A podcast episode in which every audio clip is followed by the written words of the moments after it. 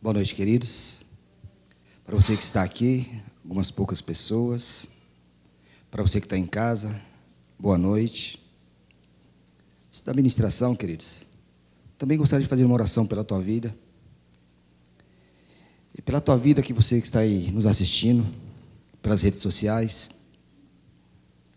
Gostaria que você fechasse seus olhos, aí onde você está no seu lar, e colocasse a mão no seu coração nessa hora. É uma breve oração, mas creio que Deus vai falar muito ao teu coração. Senhor, eu te louvo, te agradeço por esse momento, Pai.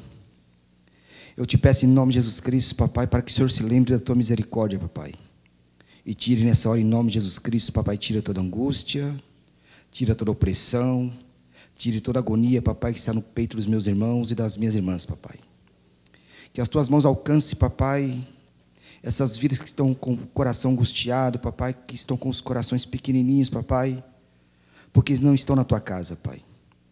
Eu te peço em nome de Jesus Cristo, papai, que teu Espírito Santo console essas vidas, que teu Espírito Santo coloque paz nesses corações, papai, e que eles venham compreender, papai, que tudo está no teu absoluto controle, papai.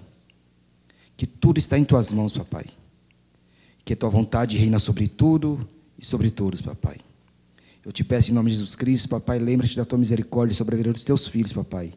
E os fortaleça nesse momento, papai. Coloca, papai, alegria nesses corações, papai. E que em nome de Jesus Cristo, papai, independente da circunstância, papai, que esses lábios não venham cerrar, que eles não deixem de orar, não deixem de louvar, não deixem de engrandecer o teu santo nome, papai. Porque tu és digno de ser louvado, adorado e engrandecido em todo o tempo, papai. Para todo o tempo, papai o teu nome seja louvado, engrandecido e adorado. E eu te peço em nome de Jesus Cristo, papai, que teu Espírito Santo, papai, possa estar em cada coração nessa noite, os que estão aqui e os que estão nos lares, papai. Que teu amor, papai, seja transbordante em cada coração, papai. É o pedido do meu coração em nome de Jesus Cristo, papai. Também te peço em nome de Jesus Cristo, papai, que o Senhor venha falar conosco através da tua palavra, Deus. Porque nós estamos fazendo aquilo que é da tua vontade, Pai. Tua palavra diz que céus e terra passarão, mas a tua palavra não há de passar, papai. Por isso eu te peço em nome de Jesus Cristo, papai, que teu Espírito Santo venha me conduzir, papai, conforme a tua vontade e conforme o teu querer, papai. Eu te louvo e te agradeço em nome de Jesus. Amém, queridos? Ministrar uma palavra para vocês, queridos. É uma breve palavra, confesso para vocês, não é uma palavra muito longa. Mas é a palavra de Deus, queridos. A palavra que Deus colocou no meu coração já faz algumas semanas. E você aí no seu lar e você que está aqui, queridos, que está com sua Bíblia aí pertinho, gostaria que você abrisse a palavra de Deus no Salmo de número 146, amém? Salmo de número 146.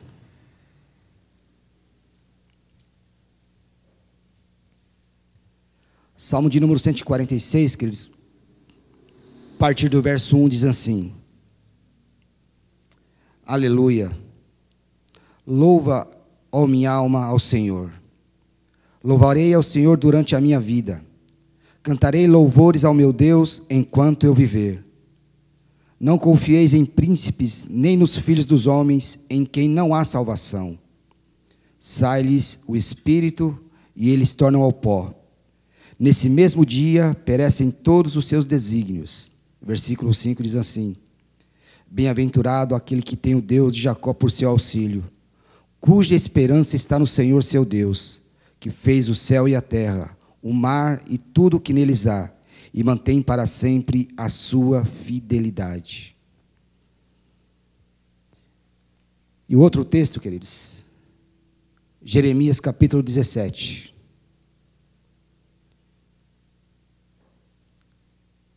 Texto que estão conectados, queridos. Jeremias capítulo 17, a partir do verso de número 5.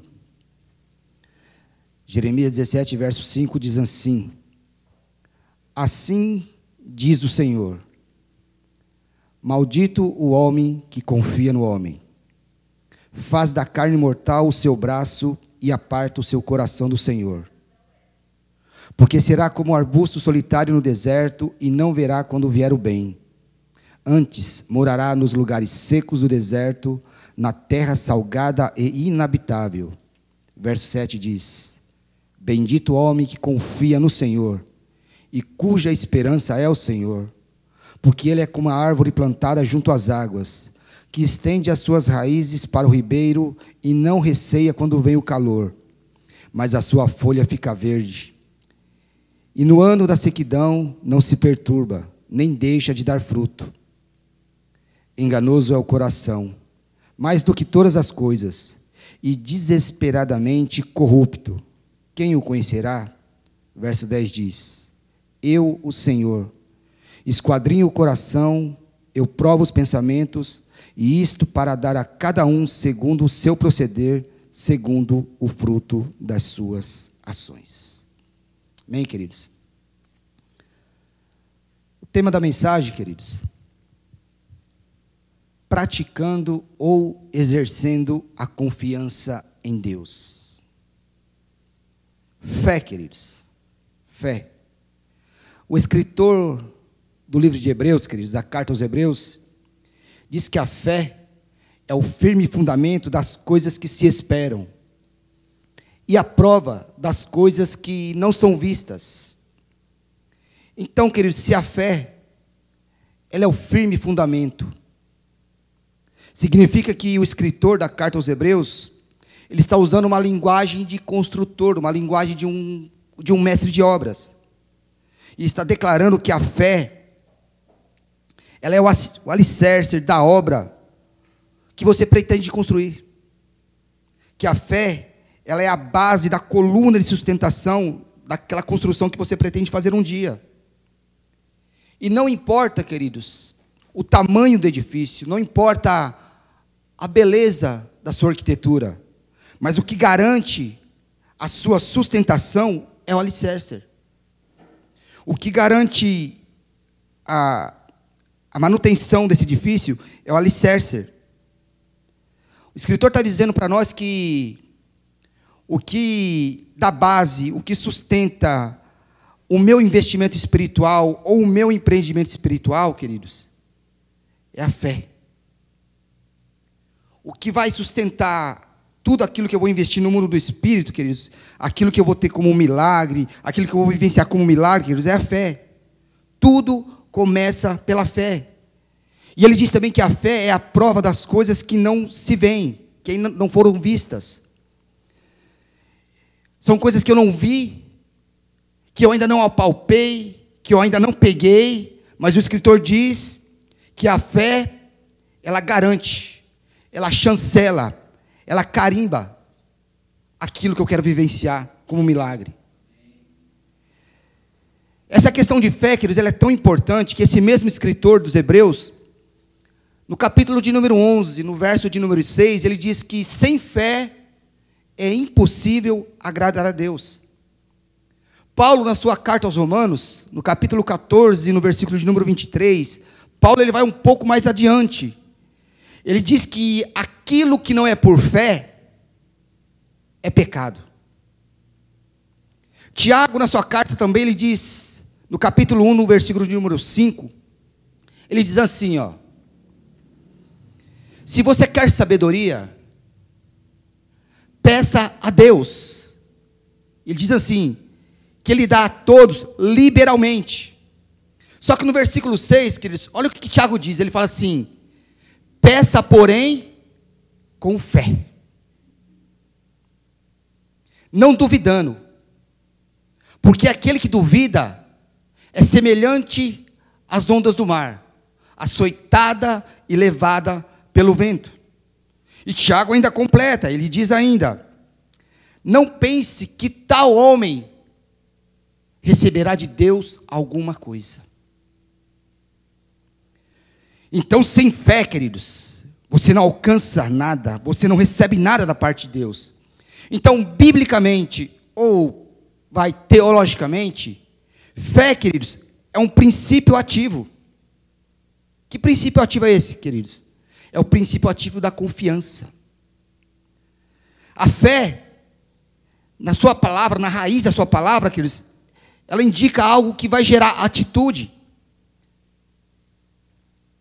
A fé no original, queridos, indica algo que você tem que se mover, fazer alguma coisa, é um princípio ativo, você tem que fazer alguma coisa. A fé, ela te provoca, ela te aciona.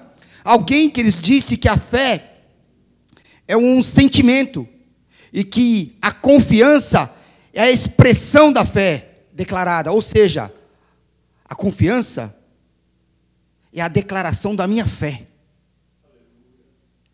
Não adianta falar, falar nada que eu tenho fé, queridos, e não fazer nada. A fé, ela simplesmente ela é subjetiva. Porque ela expressa a fé.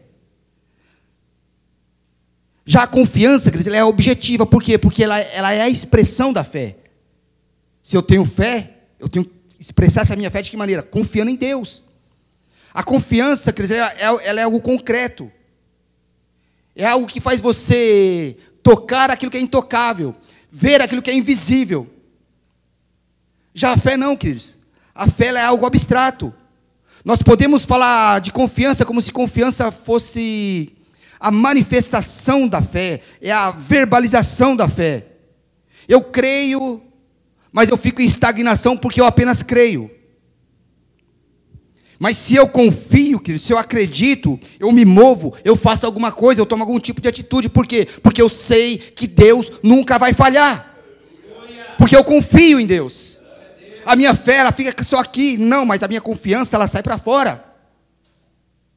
Se a fé, ela é abstrata, a confiança, ela é concreta. Esse texto que nós lemos, queridos, do Salmo 146, é uma expressão de louvor do salmista, do salmista reconhecendo que as suas vitórias foram, foram alcançadas mediante a sua confiança em Deus. Daí ele declara: o que, que ele declara? Ele declara que bem-aventurado, bem-sucedido é o homem cuja confiança está em Deus. É um camarada que vai ser honrado. Davi, queridos, ele faz um contraponto nesse Salmo 146. O que, que ele fala aqui? Primeiro ele fala que existe alguém, ou existe alguns, que tem a sua confiança, tem a sua esperança na força do seu próprio braço, tem a sua confiança na sua sabedoria, tem a sua confiança naquilo que ele faz, na sua capacidade. E o contraponto é que ele diz: é, bem-aventurado é aquele cuja esperança é o Deus de Jacó, cuja esperança está no Senhor seu Deus. Esse mesmo salmista Davi, queridos, no capítulo 20 dos Salmos, ele diz assim: Uns confiam em carros, outros confiam em cavalos. Mas ele diz: Mas nós fazemos menção do nome do Senhor nosso Deus. Aí ele completa: Uns se encurvam e caem, mas nós nos levantamos e nos colocamos de pé. No outro texto que nós lemos, queridos, capítulo 17 de Jeremias, profeta está declarando de maneira muito clara que nós não devemos, queridos, colocar a nossa confiança na força do nosso braço, na nossa capacidade. Ele diz assim: Maldito o homem que confia no homem. Problema, queridos, é que muitas pessoas interpretam isso de maneira errada. Muitas pessoas dizem assim: maldito é o homem que confia no outro.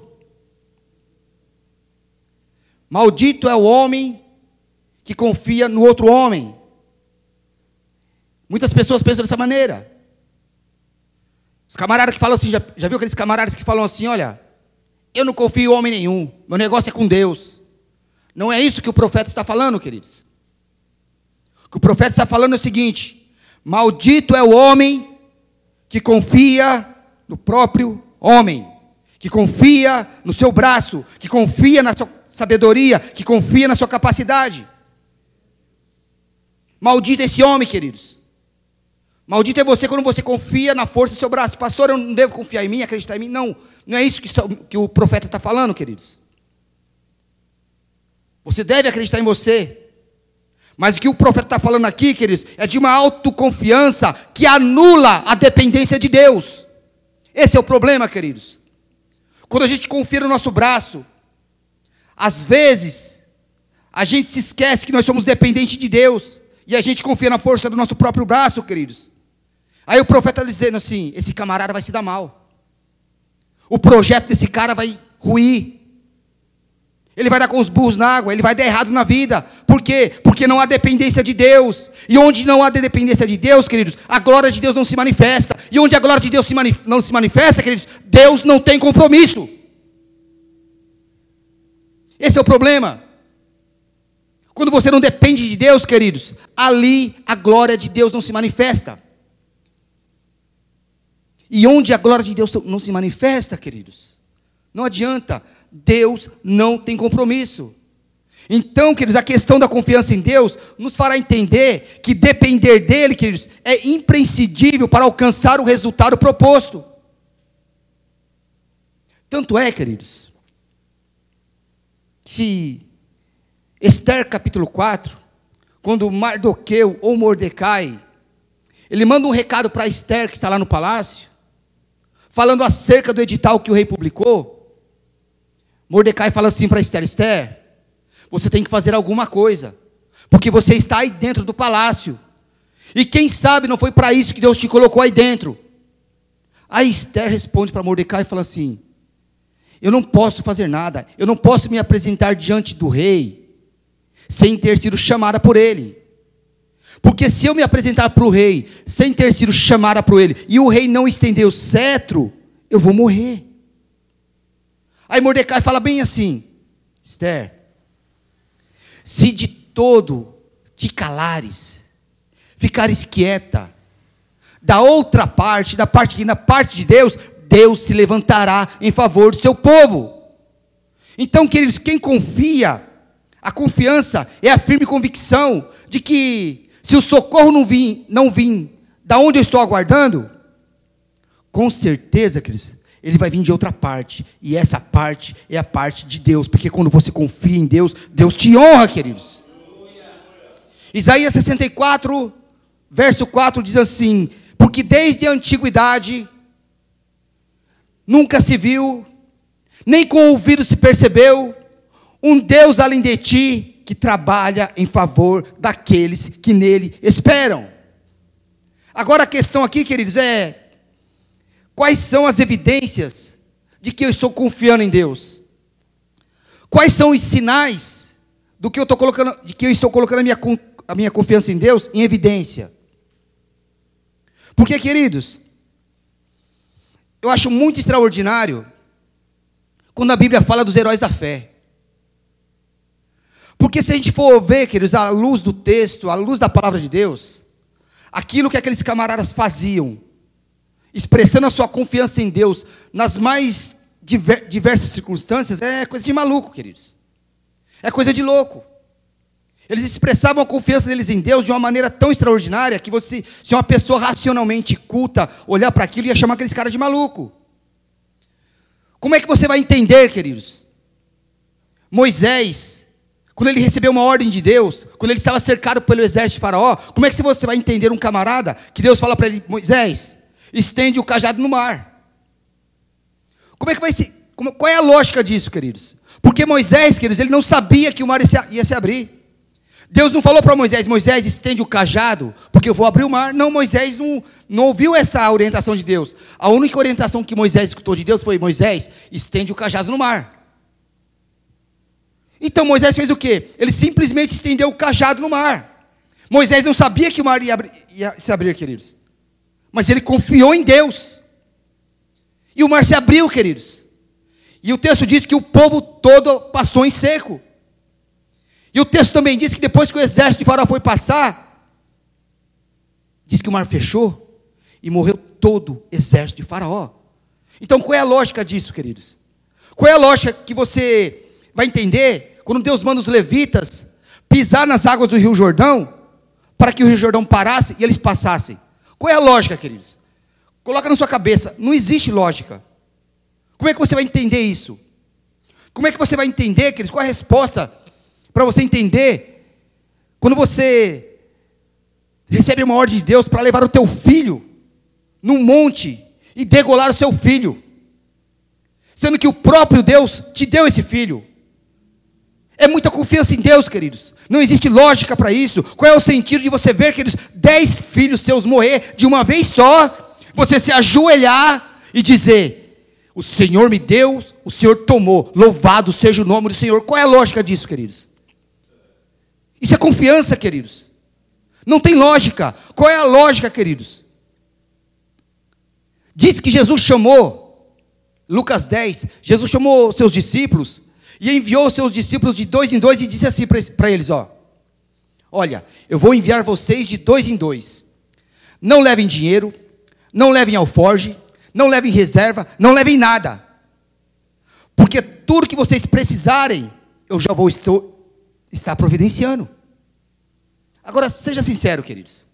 Quem aqui faz uma viagem e não leva nada, nem mala, para trocar de roupa, confiando que quando você chega lá no destino, já vai ter um chinelinho para você vestir, vai ter uma roupinha para você trocar. Isso é confiança, queridos. É você acreditar naquilo que Deus te fala. Deus fala, você confia. Então preste atenção, queridos, as coisas que você faz para Deus não são movidas pela lógica, são movidas pela fé. Confiança é a expressão da fé, queridos, que faz você fazer aquilo que não tem lógica. Confiança, quer dizer isso, você faz as coisas para Deus sem ter lógica nenhuma, você simplesmente confia. Deus fala e você faz. E é como eu disse, qualquer pessoa, no mínimo racional, vai te chamar de maluco. Esse cara é doido. Olha o que ele está fazendo. Mas, queridos, com certeza, as coisas que nós fazemos para Deus, nós não podemos fazer movida pela lógica. Porque a confiança em Deus não tem lógica, queridos as coisas não batem, a, a conta não fecha, as pessoas vão te chamar de maluco, mas seu coração sabe, queridos. Deus confirma no teu coração, Deus testifica, Deus coloca no teu coração, Deus dando a direção, é Deus falando: pode ir que eu estou contigo. Ainda que te chamem de maluco, ainda que te chamem de louco, confia em mim, porque eu irei fazer acontecer. É a confiança em Deus, queridos. Então nós vamos ver aqui quais são as atitudes que nós temos que tomar de uma pessoa que confia, uma pessoa que crê em Deus, e a gente vai ver se a gente realmente confia. Primeiro, queridos, quem confia, entrega. Quem confia, entrega, queridos. E abrir mão, queridos, não significa que você não quer mais. Abrir mão significa que eu deposito em Deus toda a minha confiança de que Ele vai fazer todos os meios, vai fazer tudo que está no plano dele para fazer ocasionar, para fazer acontecer aquilo que eu coloquei diante dele. Quem confia, que eles entrega. Quem confia, deixa nas mãos de Deus. Quem confia, larga de mão e deixa Deus trabalhar. Normalmente, queridos, a gente entrega a Deus as coisas como a gente entrega a chave de um carro para um filho. Porque eu entrego as chaves do carro para o meu filho, mas eu também entrego para ele o meu celular. E fico de meia e meia hora ligando para ele. Escuta, você não bateu meu carro não, né? Tá tudo tranquilo aí? Tá tudo bem? A gente entrega para Deus as nossas causas desse jeito. A gente entrega para Deus e fica segurando na ponta, para ver se Deus está se lembrando. E de vez em quando a gente dá uma puxadinha para ver se Deus está segurando mesmo, queridos. E entrega à luz da Bíblia, queridos, é a disposição de abrir mão completamente e nem se preocupar com o resultado. Nem se preocupar com o que vai acontecer, queridos. Salmo 37.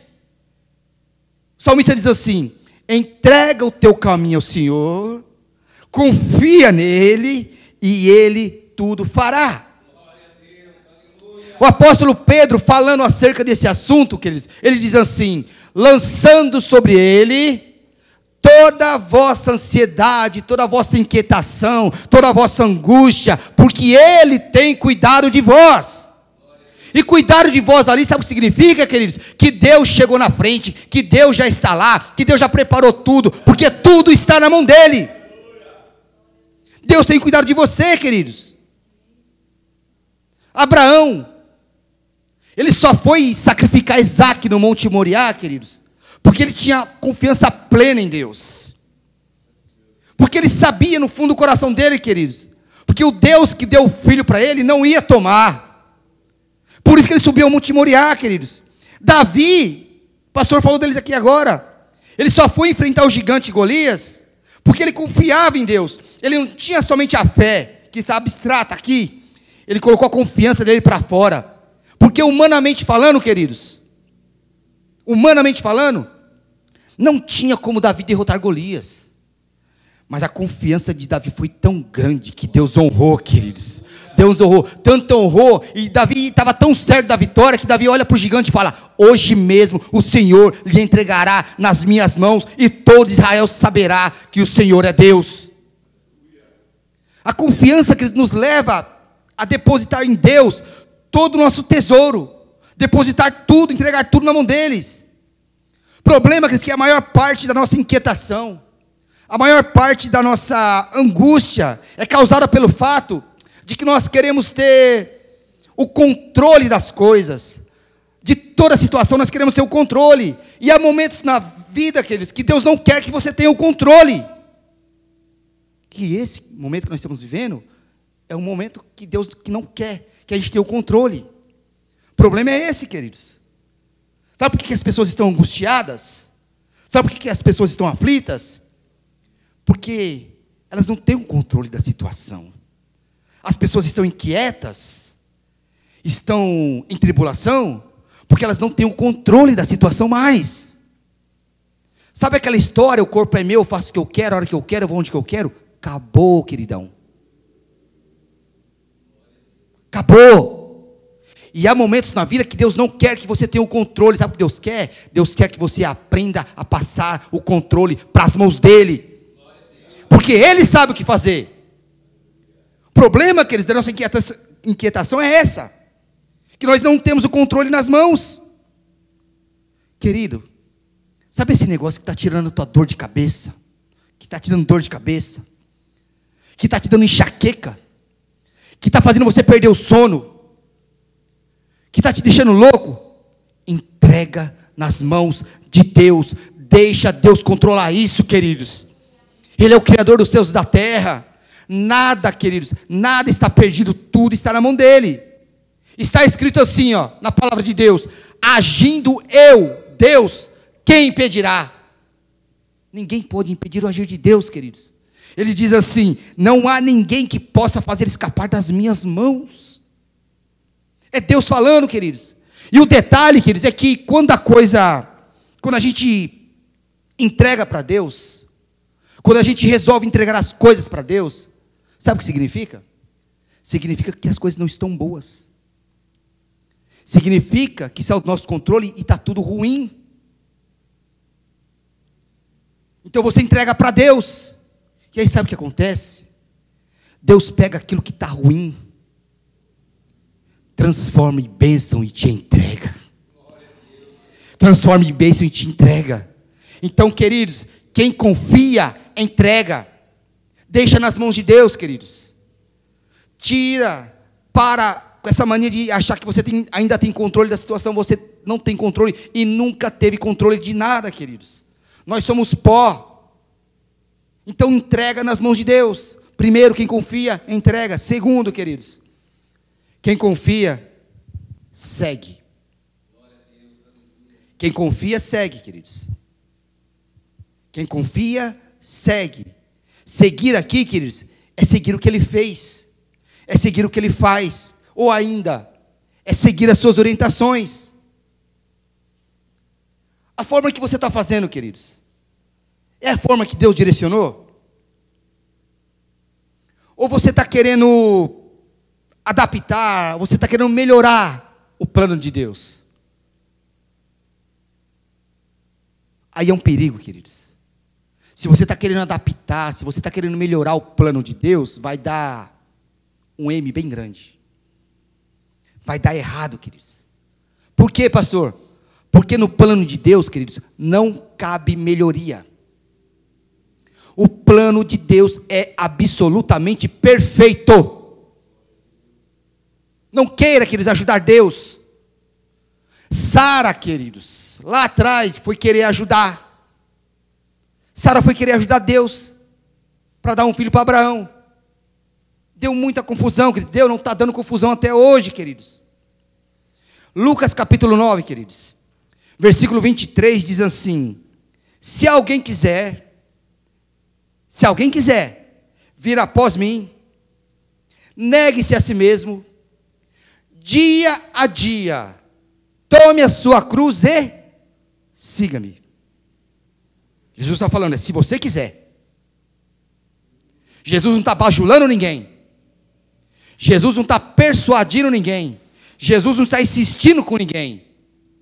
E no original grego, queridos, a expressão ali é: se você estiver tão decidido, a ponto de no meio do caminho você não se decidir voltar para trás. Então a proposta de seguir Jesus, queridos, nos tira o direito de querer recuar. Por quê? Porque o próprio Jesus diz assim, ó: O justo viverá pela fé. E se ele recuar, a minha alma não tem prazer nele. Aí o mesmo Jesus diz assim: se você quiser vir, venha após. Pastor, o que quer vir após?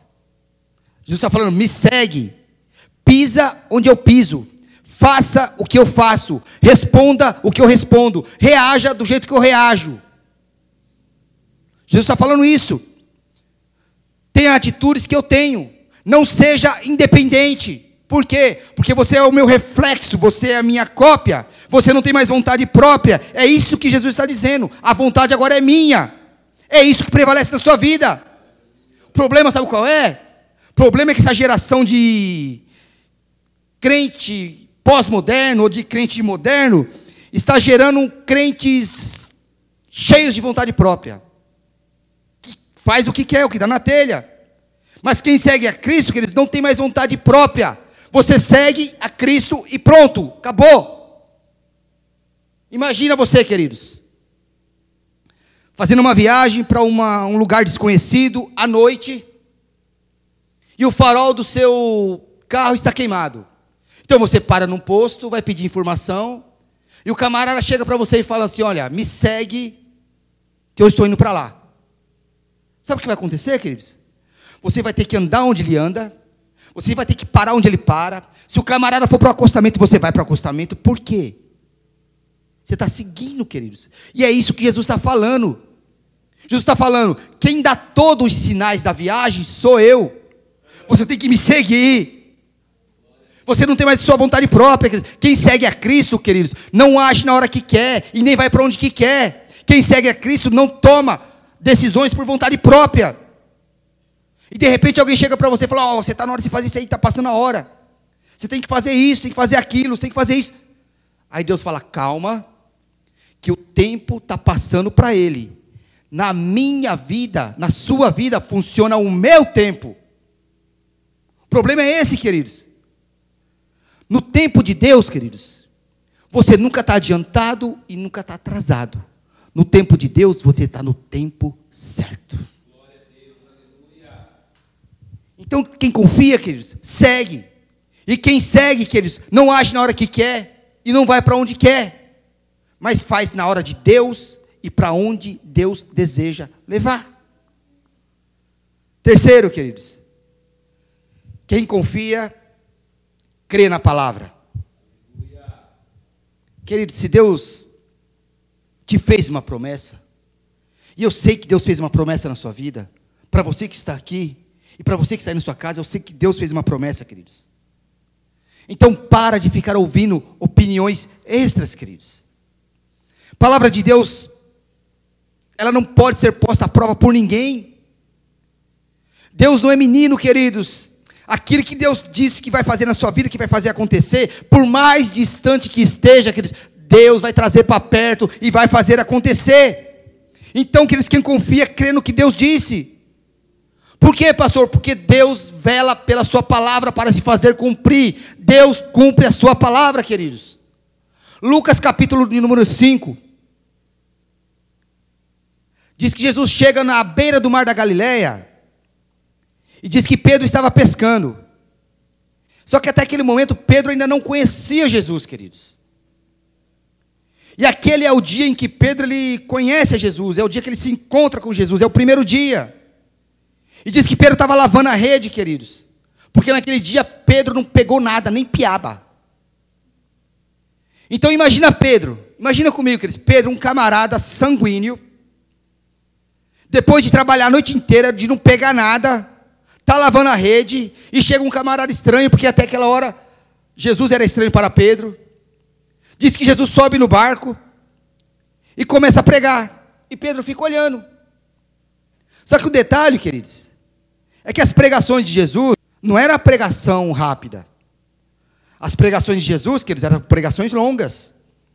O texto diz que naquele dia Jesus pregou até o meio-dia. Mas sabe que hora que ele chegou lá? A Bíblia diz, o texto diz que ele chegou lá ao amanhecer. Então, no mínimo, Jesus pregou por cinco horas. Então, quando a gente tinha culto aqui, estava tendo culto aqui, aquele camarada que vinha para a igreja e reclamava que o pastor passava meia hora, queridão, Jesus pregava por cinco horas. O fato é que quando Jesus termina a pregação, termina de pregar, diz que Jesus olha para Pedro e fala assim: agora, Pedro, você lança a rede na banda direita do mar.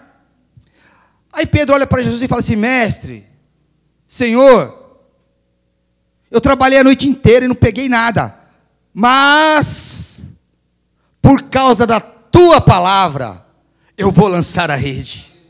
É por causa da palavra, queridos. Não havia nenhuma esperança, não havia nenhum motivo para Pedro lançar a rede, mas por causa da palavra de Jesus, Pedro foi e lançou, e houve um grande milagre ali, queridos. O Salmo de número 119, capítulo de número. Cap, Salmo 119, capítulo. Verso de número 49.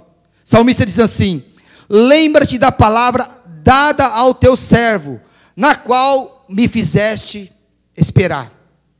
Olha o que o salmista está dizendo assim: O Senhor sabe que eu só esperei porque o Senhor me deu uma promessa. E é firmado nessa palavra que estou esperando. Então lembra-te dela. Ou seja, se você tem uma palavra, querido, se você tem uma promessa de Deus, apegue-se a ela. Fique firmado nessa palavra, porque Deus vai fazer essa palavra cumprir na sua vida. O problema meu e teu é que a referência que nós temos de pai é a referência que nós temos de pai na vida humana. O pai precisa, precisa prometer e precisa ficar repetindo para a gente acreditar. Só que Deus, queridos, Ele não precisa ficar repetindo. Porque Deus não é menino, você tem que crer na palavra, porque Deus diz: Eu velo pela minha palavra para que ela se cumpra na tua vida. Creia na palavra de Deus, queridos, porque quem confia crê na palavra. Jesus, ele olhando para uma mulher cananeia, ela diz assim: a mulher foi clamar pela sua filha. Olha o que Jesus fala para essa mulher: pode ir embora para a tua casa porque tua filha está curada. Pode ir embora que tua filha está sã. Jesus não orou, Jesus não falou que a menina está curada, simplesmente ele falou assim: ó, vai para a tua casa. O texto diz que a mulher cananeia chegou em casa e a filha estava curada, estava sã. Outra passagem de Jesus, Jesus diz que dez leprosos vêm até Jesus. Olha que interessante. Clamando por Jesus, pela cura. Sabe o que Jesus fala para os caras? Fala assim, ó, ide e apresentai-vos ao sacerdote. Jesus podia muito bem ser, chegar para os camaradas e falar assim, olha, sejam limpos. Mas Jesus não falou nada. Jesus falou assim, falou, ó, ide e apresentai-vos ao sacerdote. Jesus está falando assim, ó, vai leproso mesmo. Jesus não falou seja curado. Os caras foram leproso. Aí a Bíblia diz, o texto diz que no caminho todos os dez foram curados. Todos os dez foram curados, queridos. Por quê? Porque creram na palavra. Queridos, tem milagre que não vai acontecer aqui agora. Tem milagres, queridos, que vai acontecer no caminho. É na trilha da obediência que o milagre vai ser liberado sobre a minha e a tua vida. Por quê? Porque você crê na palavra. É na trilha da obediência, queridos. Mais um. Quem confia, espera. Aqui está a parte chata. Por quê, pastor? Porque nós não fomos ensinados, queridos, que esperar estava no projeto. Ninguém foi ensinado. E essa nossa geração é aquela geração, né? Online. Ainda mais agora, né? Tudo tem que ser para agora. Os nossos filhos são ligados na tomada. A tomadinha, coloca nossos filhos na tomada, eles ficam elétricos. E não é nem no 220, é no 440. Quem tem filho sabe o que eu estou falando. Os moleques são ligados no 440. Só que tem mulher também que é elétrica, viu? Tem homem que parece um foguete tão elétrico. Se não for agora, não serve, tem que ser agora. E presta atenção, eles têm coisas que está demorando. Não é porque não está liberada. É porque Deus quer nos ensinar a lição da paciência. Você tem que aprender a esperar. É interessante, queridos, que na crise, durante uma crise, existem três fases. Três, pastor, três fases. A primeira fase, queridos, é aquela que está dentro do nosso tempo, do tempo que a gente planejou. Por exemplo, vem uma crise, você planeja fazer alguma coisa para que essa crise dure pelo menos uns 20, 30 dias e essa crise cesse. Então a gente planeja. A primeira fase da crise é essa. Você planeja para que ela tenha um fim, para que ela termine, para que ela acabe. Por que, que no texto de Jó fala, por que, que o, aqueles amigos de Jó, diz o texto lá que eles ficaram sete dias calados depois eles desandaram a falar. Se você for ver, está escrito lá. Por que sete dias? Porque os orientais, naquela época de Jó, eles tinham uma cultura que eles acreditavam que se eles fizessem sete dias de jejum absoluto, resolveria qualquer problema. Só que o problema é que, quando chegou no oitavo dia, o corpo de Jó ainda estava apodrecendo. O corpo do Jó ainda estava definhando. Aí os camaradas olharam para Jó e falaram assim: Jó, você pecou. Porque se sete dias de jejum não resolveu o seu problema, a tua miséria é muito grande. Então nós temos esse problema. De que quando não resolve, durante aquele tempo que você estabeleceu para resolver, é uma crise. É a primeira fase da crise. A segunda fase da crise, queridos, é quando a gente entra na linha da paciência. E na paciência, quer dizer, é assim: você está lá no médico, esperando o médico te chamar, e você fica lá toda hora. É minha vez? Está na minha hora? O médico está aí? E você olha para o relógio. E agora? E agora? O problema é que na linha da paciência, a gente fica inquieto. A gente espera por necessidade. Porque dentro da nossa alma há uma grande angústia, há uma grande inquietação. Mas a Bíblia diz, queridos, que a tribulação ela gera, produz paciência. Então a segunda da fase da crise é essa. A gente fica na linha da paciência. E a terceira fase, queridos, da crise é a longanimidade. Que é mais do que paciência. Você chega no médico, a consulta é nove horas. E você já esperou até o meio-dia. Já deu sono? Já deu fome? Você já foi lá fora comer um cachorro quente?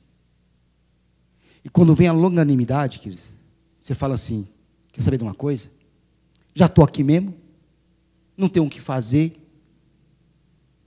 Você, o parceiro, o tempo agora ele é seu parceiro. A hora que me chamar agora está bom. Quando você tem a terceira fase, queridos, da longanimidade, a hora que chamar para você está bom. E agora o tempo não é mais o seu inimigo. O tempo agora é seu parceiro. Na paciência, o tempo é seu inimigo. Na longanimidade, o tempo é seu parceiro. Você não briga com o tempo, você descansa no tempo. Por quê? Porque você sabe que Deus é o Senhor do tempo. Você aprende a esperar, queridos. Quem chegou na fase da longanimidade, queridos, não, não calcula o tempo, mas descansa no tempo. Porque quem confia, espera. A Bíblia diz assim, ó, quem crê que não se apresse. Provérbios diz que aquele que se apressa erra o caminho. Querido, se você está esperando em Deus, a Bíblia diz que a nossa esperança em Deus não nos desaponta. Querido, se nós estamos esperando em Deus, por que, que essa agonia está tomando conta do seu peito? Se você está esperando Deus, por que, que essa inquietação está tomando conta do seu peito? Você está esperando, sabem quem, queridos? Naquele que é o Criador de todas as coisas, que sabe todas as coisas, que controla todas as coisas na palma das suas mãos. Então, querido, se você está esperando em Deus, respira fundo, acalma e diz: Senhor, eu confio em Ti e a minha esperança sempre vai estar em Ti. Porque quem confia espera, queridos.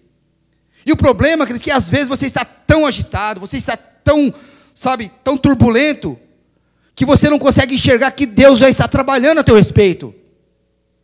Às vezes essa agitação toda, essa inquietação toda, queridos, faz você perder a visão. Deus já está agindo a teu favor, que já está trabalhando em teu favor, só que você não está conseguindo enxergar. Por quê? Porque você está muito agitado, queridos. Deus já está trabalhando na tua vida, na tua situação. Pastor, por que eu não estou enxergando isso? Porque Deus não quer que você veja agora, queridos. Porque confiança é a certeza que Deus trabalha em meias trevas, que Deus trabalha em meio ao caos. Quando você confia em Deus, queridos, você tem a certeza, você tem a convicção que Deus está trabalhando no meio da, no meio da tragédia, no meio do caos. Por que você não está enxergando isso? Porque você está muito agitado. E você tem que acalmar o teu coração. Davi confiava muito em Deus, queridos. É por isso que eu acho linda a relação entre Deus e Davi. Por quê? Porque Davi, queridos, brigava com os filisteus desde os seus 14, 15 anos. Davi nunca correu de um filisteu, queridos. Filisteu aparecia, Davi ia para cima. Quando ele era menino, quando ele tinha 14, 15 anos, ele enfrentou o maior deles, Golias, e venceu, porque ele confiava em Deus. Agora a Bíblia diz, o texto diz que Davi já tem 44 anos, e ele é rei de Israel. É um rei que foi ungido sobre as 12 tribos de Israel. Agora Davi tem um exército sob seu comando. Davi, agora que ele chegou no ápice, Davi agora chegou no topo. E o texto diz que os filisteus se reuniram e foram até Davi, enfrentar Davi, para prender Davi. E quando Davi soube disso, queridos, o texto diz que Davi desceu a fortaleza e foi orar. E quando Davi foi orar, ele pergunta para Deus: Senhor, eu devo descer contra os filisteus? Samuel capítulo, 2 Samuel capítulo 2, verso 5, queridos. Davi ora e diz: Senhor, eu devo descer contra os filisteus? E Deus responde para Davi: Sim, você pode descer, Davi. E Davi pergunta de novo para o Senhor: Senhor, o Senhor vai me dar vitória contra os filisteus? E Deus diz para Davi: Davi pode descer, porque eu te darei vitória. E a passagem bíblica diz que Davi desceu e Deus deu vitória. E diz que os filisteus fugiram durante um ano e se reuniram novamente com todas as suas forças. E diz que subiram de novo contra Davi. Só que da primeira vez eles subiram para prender Davi. E agora o texto diz que eles subiram para matar Davi. Eles estavam tão com tanta fúria, porque eles da primeira vez eles foram derrotados, que agora estão subindo não mais para prender Davi, estão subindo agora para matar Davi. Então diz que Davi desceu de novo à fortaleza para orar. Só que da primeira vez Davi foi orar. Na segunda vez, Davi desceu para chorar na presença de Deus, porque agora a situação era mais grave. E Davi pergunta, na sua angústia para Deus, ele pergunta: Senhor, eu devo ir contra os filisteus novamente? E Deus fala para Davi: Não, Davi. Não desce. E Davi pergunta para o Senhor: Senhor, então o que eu faço? E Deus fala para Davi: Davi, foge. Davi, vaza. Davi, se esconde. Mas como é que um homem como Davi, um rei como Davi, foge, queridos? Como é que explica? Davi não fugia quando era menino. Davi não fugia quando ele teve um exército nas suas mãos. Só que o texto diz que Davi foi e esvaziou toda Jerusalém e se escondeu num território atrás de uma floresta. Como é que as pessoas de Jerusalém vão entender um rei como Davi fugindo? Aí alguém chega para Davi, Davi, você tem um exército, um exército em suas mãos. Como é que você foge? Aí Davi diz assim: Bem-aventurado é aquele que tem o Deus de Jacó por seu auxílio, e cujo Deus é a sua esperança. Aí alguém chega para Davi, Davi e fala assim: Davi, você tem que fazer alguma coisa. Aí Davi olha para essa pessoa e fala assim: entrega o teu caminho ao Senhor, confia nele e ele tudo fará. E Davi diz mais: confia no Senhor de todo o teu coração, e ele te ajudará no dia da tua angústia. As pessoas não estavam entendendo o processo de Davi. Por que, que eles não estavam entendendo? Porque o processo não era entre as pessoas e Davi. O processo era entre Deus e Davi. Aí de repente Deus diz assim para Davi: Davi, a floresta ela vai se mexer. Só que a floresta vai se mexer, Davi, de uma maneira harmoniosa. Vai se mexer ao som da marcha de um exército. E quando você vê, Davi, as árvores se mexendo ao som da marcha de um exército, você pode ir contra os filisteus, porque eu já fui na frente e te dei vitória contra os teus inimigos. Problema, queridos, é que a gente não entende os sinais de Deus. Deus só vai te mandar agir, queridos, através de alguns sinais, queridos. Deus nunca vai mandar você para uma batalha, queridos, sem te dar algum sinal, sem falar que você vai ter vitória. Deus sempre vai dar um sinal na hora certa de agir. Espera o sinal de Deus, queridos. Porque Deus vê tudo. É tudo sobre o comando de Deus, queridos. Deus sempre vai te dar um sinal.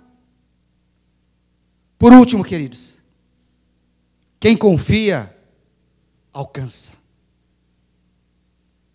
Quem confia, alcança. Você vai chegar lá. Você vai chegar lá, queridos. Porque Deus vai te levar na direção que Ele quer. Pode até não ser aquele caminho que você escolheu. Pode até não ser o caminho que você planejou, mas é o caminho que Deus vai te levar à vitória. Se você, se a sua confiança está em Deus, queridos, você precisa saber que é da natureza de Deus, queridos, é ficar atento àqueles que neles confiam.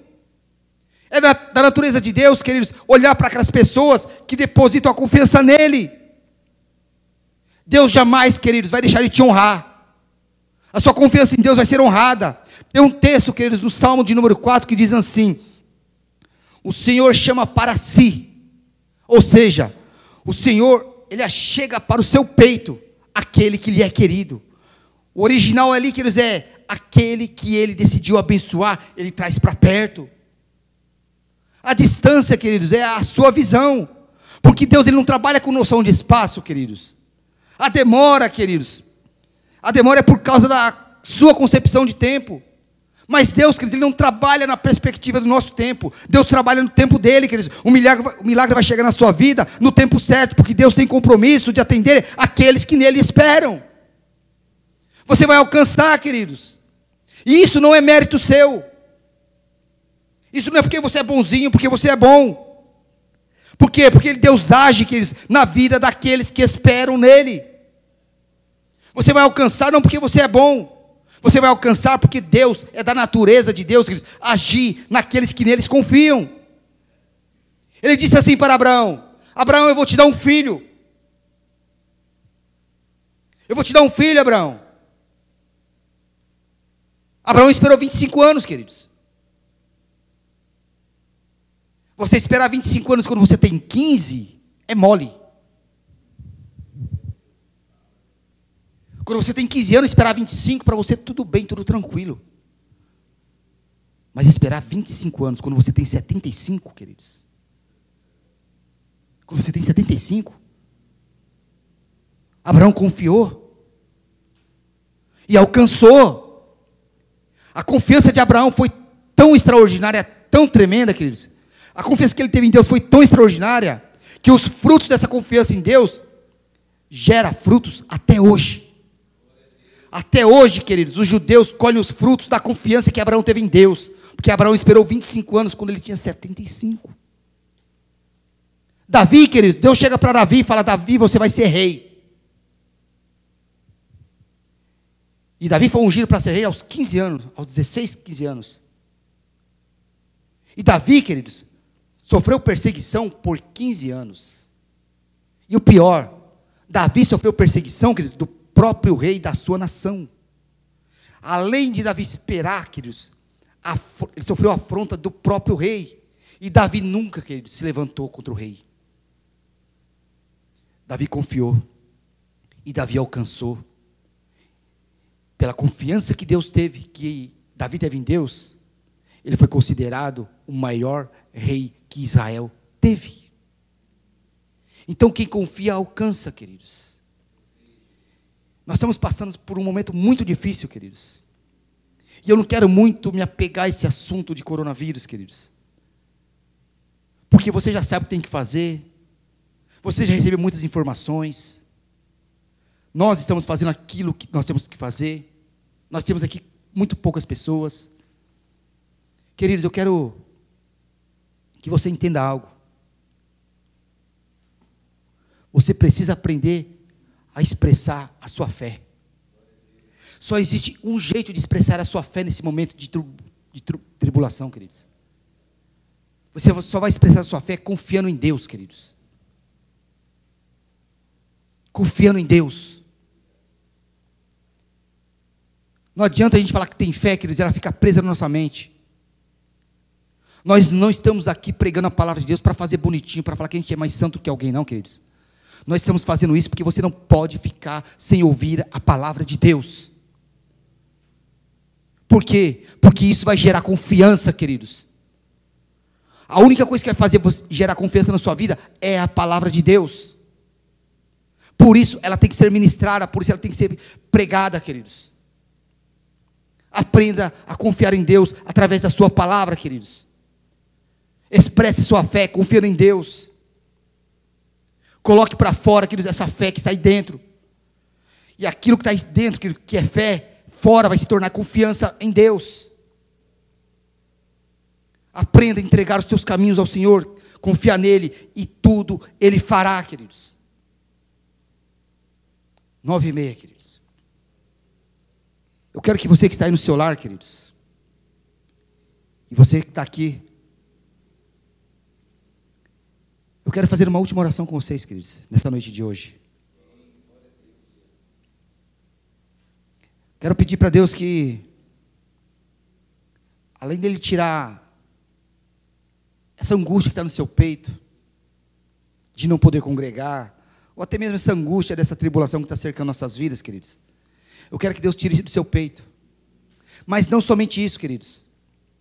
Eu quero que Deus gere dentro de você uma confiança tão grande, queridos, que venha que você venha fazer coisas, queridos, não movidos pela lógica, mas movidos pela confiança em Deus. As pessoas não vão entender o que você vai fazer, mas elas não têm que entender, queridos. Quem tem que entender é Deus. Então, gostaria que você fechasse os seus olhos aí na sua casa. E você que fechasse os seus olhos, eu gostaria de fazer essa oração na sua vida.